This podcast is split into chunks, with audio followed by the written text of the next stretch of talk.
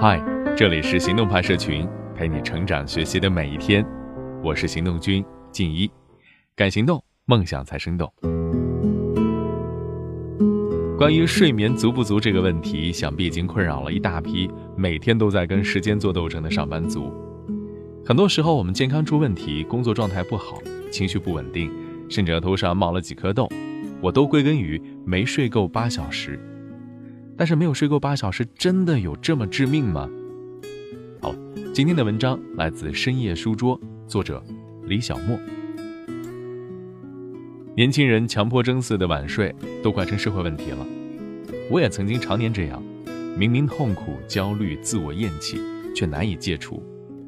最滑稽的真相是，因为努力上进而熬夜的人只有极少数，大多数人的熬夜和努力无关。不过是放纵和不自律的结果，是逃避内心空虚焦虑的手段。一个人躺在黑夜里，手机却连接着整个喧哗的世界。只要你不停下来，它永远有新鲜的东西喂养给你。我们被这块小小的电子屏幕驯养成了一只又一只信息饕餮。这第二天，倦怠无神、精力不济的时候，也不是没想过要好好睡觉，可就是很容易屈服于熬夜快感。很难形成一个稳定的睡眠节奏，养成能高效恢复精力的睡眠习惯。我很庆幸自己找到了《睡眠革命》这本书，它真的帮我从恶性循环里跳出来，人生第一次让我感觉到完全掌控了自己的睡眠。这本书的作者是来自英国的睡眠专家，从事睡眠科学研究超过三十年，他提出了 R 九零睡眠方案，服务的是贝克汉姆。NBA 球员这样的顶级运动员以及商业顶尖人士，我特别没出息的想啊，读书真好，就算我工作一辈子，也请不起贝克汉姆这样的睡眠教练啊。可是我却可以通过看书得到世界顶级的睡眠建议。我读这本书最大的收获是，我发现我们关于睡眠的常识大多是错的，比如我们笃信的八个小时睡眠论。比如可以通过早点睡、晚点起补觉，通通都是错的。在这些错误知识的指导下，我们永远无法获得满意的睡眠。那什么才是正确的呢？怎么做才能高效的恢复精力呢？是时候来重塑睡眠观，重建睡眠习惯了。如果你对生物钟的存在心存怀疑，企图违背，一定被狠狠的教训过。我就是那个被狠狠教训过的人。去年闭关写书。我偏爱夜深人静的时候写稿子，所以我就想，以前上班要早起，晚上要睡觉，没办法。现在反正二十四小时都是由自己自由支配的，那就干脆晚上写稿子，白天睡个够好了。然后我就过上了日夜颠倒的生活。但我并没有自由自在、随心所欲，违背生物钟的后果很快就来了。白天睡得再多，我也还是很疲惫，精神状态很不好，注意力很难集中。意志力差，脑子转不动，没有耐心，食欲不振，情绪很差，脾气也不好，而且不喜欢自己，一点儿也不开心。自然了，我的写稿效率反而一落千丈。原来晚上睡和白天睡，即使睡同样的时长，身体的感觉是完全不同的。真的，相信生物钟可以任自己调节，真是最愚不可及、最不自量力的想法。生物钟又叫做昼夜节律，它内置在每个人的体内。它要求身体像我们的祖先一样，日出而作，日落而息。它的存在已经被科学研究所证明。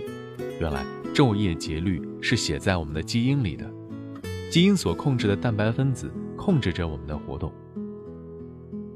二零一七年的诺贝尔医学奖就是颁给三位发现生物体中控制昼夜节律分子机制的科学家。生物钟是跟着地球昼夜更替走的，是写在我们的基因里的。这个生理周期并不会随着电灯发明、电子产品日新月异而改变，更不会为了配合我们的生活节奏而改变。违背昼夜节律，就好像在涨潮的时候捡贝壳，必然受到潮水的严厉惩罚。遵守昼夜节律，什么意思呢？就是日出而作，日落而息。该睡的时候睡，该醒的时候醒。违背昼夜节律，后果很严重。该睡的时候不睡觉，缺失的睡眠再也无法补回来，身体也会受到疾病的惩罚。可是，在这件事情上，我们很难听进去劝的。什么偶然熬夜猝死的新闻，只会引起我们短暂的恐慌。熬夜是癌症的好朋友，也只是让我们略感忧心。猝死得癌毕竟是少数，熬夜晚睡，更像是不动声色的慢性杀手，一点儿一点儿的折损我们的健康。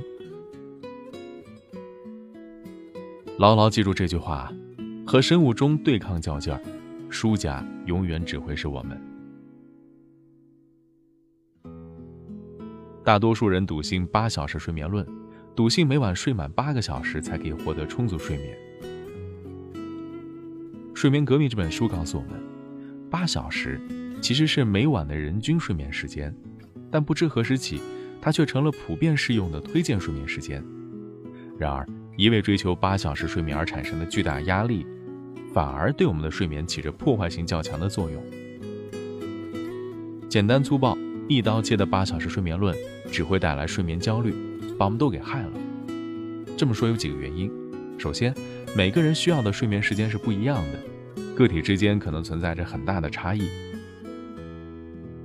就像《睡眠革命》里面所说，这个世界上既有英国撒切尔夫人这种每晚只需四到六小时的人，也有像网球传奇罗杰·费德勒和飞人博尔特这种每晚需要睡十个小时的人。睡得太少或者太多，反而适得其反。一刀切的八小时睡眠论会让许多人适应不良。其次，评估和衡量睡眠质量应该看睡了几个睡眠周期，执着于每晚睡了几个小时没有什么意义。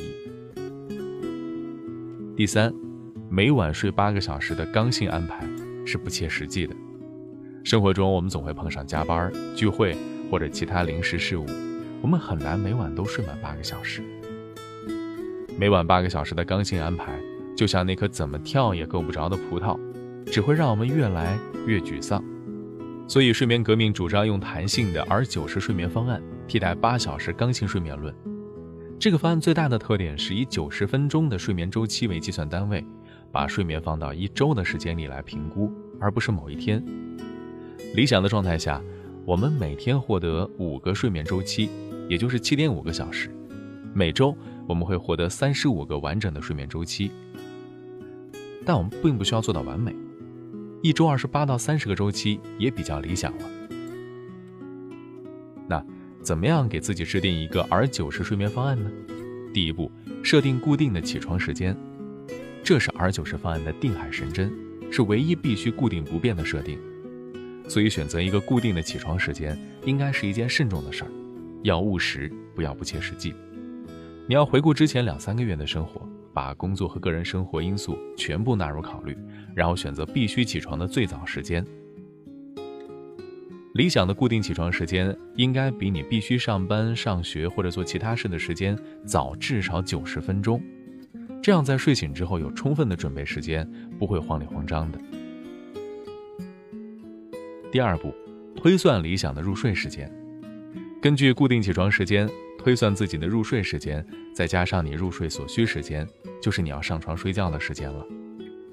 方法很简单，当你不清楚自己一晚上要睡几个睡眠周期的时候，就按五个周期这个平均值来开始睡。比如说，你的固定起床时间是早上七点半，那么往前推五个睡眠周期，入睡时间就是午夜十二点。如果你需要半个小时才能入睡，那么你需要提前半个小时。